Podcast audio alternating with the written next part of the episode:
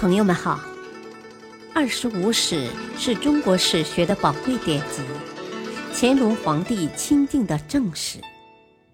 欢迎收听《二十五史珍藏版》，主编朱学勤，播讲汉乐。第二部《汉书》传记第十，司马迁。董仲舒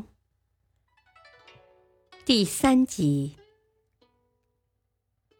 《通古今之变》包含了司马迁历史哲学的丰富内容。首先，他对历史演进的过程提出了比较完整的看法。这从太史公自述中的武帝本纪至高祖本纪的序幕，三代世表。至秦楚之纪月表的序幕中，可略见其大概。武帝三代因历史太久远，无法论次其年月。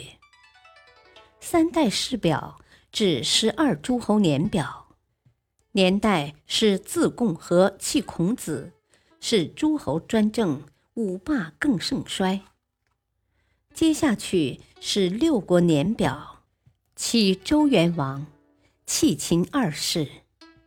历史特点是陪臣执政，海内争于战功，务在强兵并敌，谋诈用而纵横短长之说起。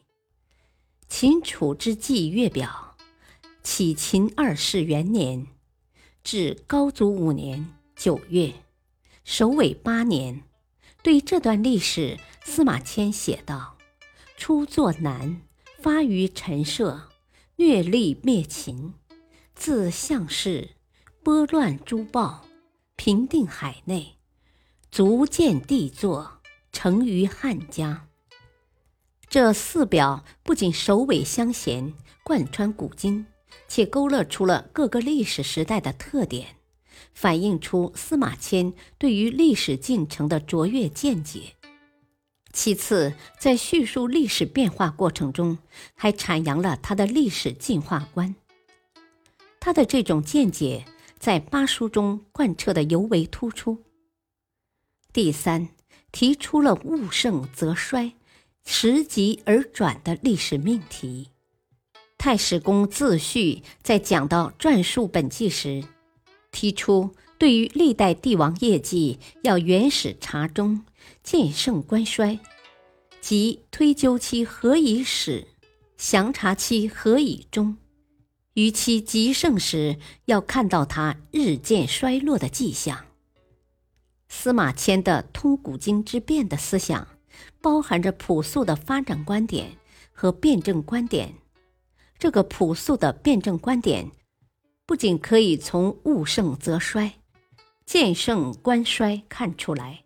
更可以从时极而转看出来，在司马迁的历史哲学中，历史总在变化，要么由盛变衰，要么由衰转盛。他就是用这样的历史哲学去观察历史，考之形势，积其成败兴坏之理。除《史记》外，司马迁还作赋八篇，均已散佚。为《艺文类聚》卷三十引有“壮士不遇赋”片段。他的《报任安少卿书》是一篇著名的论说散文，文中叙述了他因李林事件而受宫刑的过程，抒发了忠儿见疑、无辜受刑的悲愤，暴露了汉武帝的专横残忍及当时的酷吏政治。最后表达了自己发奋著书、创作《史记》的决心。司马迁的学术思想，在我国古代思想文化史上占有重要突出的地位。《史记》被鲁迅誉为史家之绝唱，无韵之离骚，是当之无愧的。董仲舒，公元前一七九年。至公元前一零四年，广川人，汉代儒学大师，生活在文帝至武帝时期。他自小潜心发奋，以研究公羊春秋著名。后上奏《天人三策》给武帝，得到赏识，并著有《春秋繁露》十七卷。他的思想以春秋为基础，揉进阴阳五行，发挥阐扬先儒思想，开创并奠定了汉儒思想的基础。董仲舒在汉景帝时任博士，有众多学生。司马迁也曾就学于他。他为人严肃，言行必遵古礼，且夜以继日苦研儒家经典，三年不曾窥园。武帝即位后，举贤良方正，招天下贤才。他以贤良对策三篇，得到武帝赏识。《天人三策》阐扬了他天人感应。君权神授、天谴论及尊儒罢黜百家的思想。汉武帝在第一道制书里问道：“夏、商、周三代受命于天，他们依据的福命是什么呢？天地间灾异的变化是什么原因造成的呢？”董仲舒在对策中用天谴论回答说。哦，臣在《春秋经》中观察前代史事，发现上天和人世是互相关联的，天命是可畏的。国家治理不好，上天就会制造种种灾害来谴责、警告世人；世人不知反省，上天又制造出种种怪异之事来警惧人类。若再不改变，天下败亡的迹象会接踵而来。可见上天有君王仁爱之心，希望制止人世间的祸乱。董仲舒又提出，国家若要长治久安，必须搞儒家的礼乐教化。他说。哦，国君是承继上天意志在人间办事的，故应当用德教，不能滥用刑罚。刑罚不能用来治世啊。因此，他建议要以教化治理天下。君主统治天下，莫不以教化为大务。要教化百姓，就要在国都设立太学，在邑城设立祥序。祥序，古代的乡学，也泛指学校。接着，他猛烈抨击秦朝依法治国的弊端，认为秦的历史证明，法令愈多而奸邪愈生。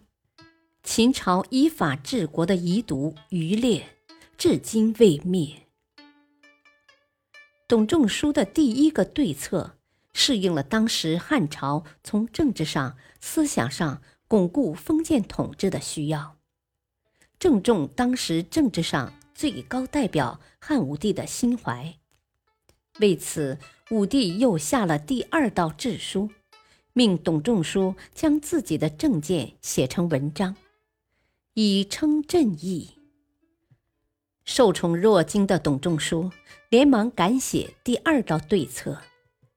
他进一步总结了三代以来的历史经验，特别点明秦朝以刑法治天下，复敛无度，导致死者相望而奸不息的教训。为了培养一批德智人才，他再次建议设立太学。作为教化之本，他说：“而，皇帝若通过拷问得到天下英俊之才，就可实现三代的治治局面，陛下的英明也就能和尧舜比美了。”两次对策都获得皇帝嘉许，武帝欣赏他天人感应的观点，说。我朕听说，善于谈天的必有正于人事，善于说古的人必有验于今。故朕虚心询问天人相应的关系，接受历史的教训，改正以往的所作所为。大夫既谈论了治国之道，陈述了历史上治乱的原因，请再讲得透彻点。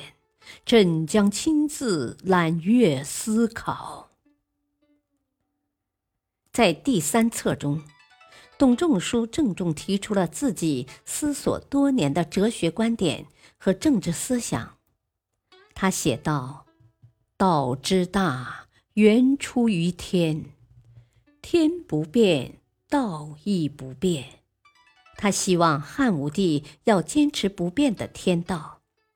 在不变的天道之下，让君臣、父子、夫妇、兄弟之间遵守严格有序的上下尊卑关系，使贵贱有等、依附有别、朝廷有位、乡党有序，以保持永恒的封建秩序。感谢收听，下期播讲第四集。敬请收听，再会。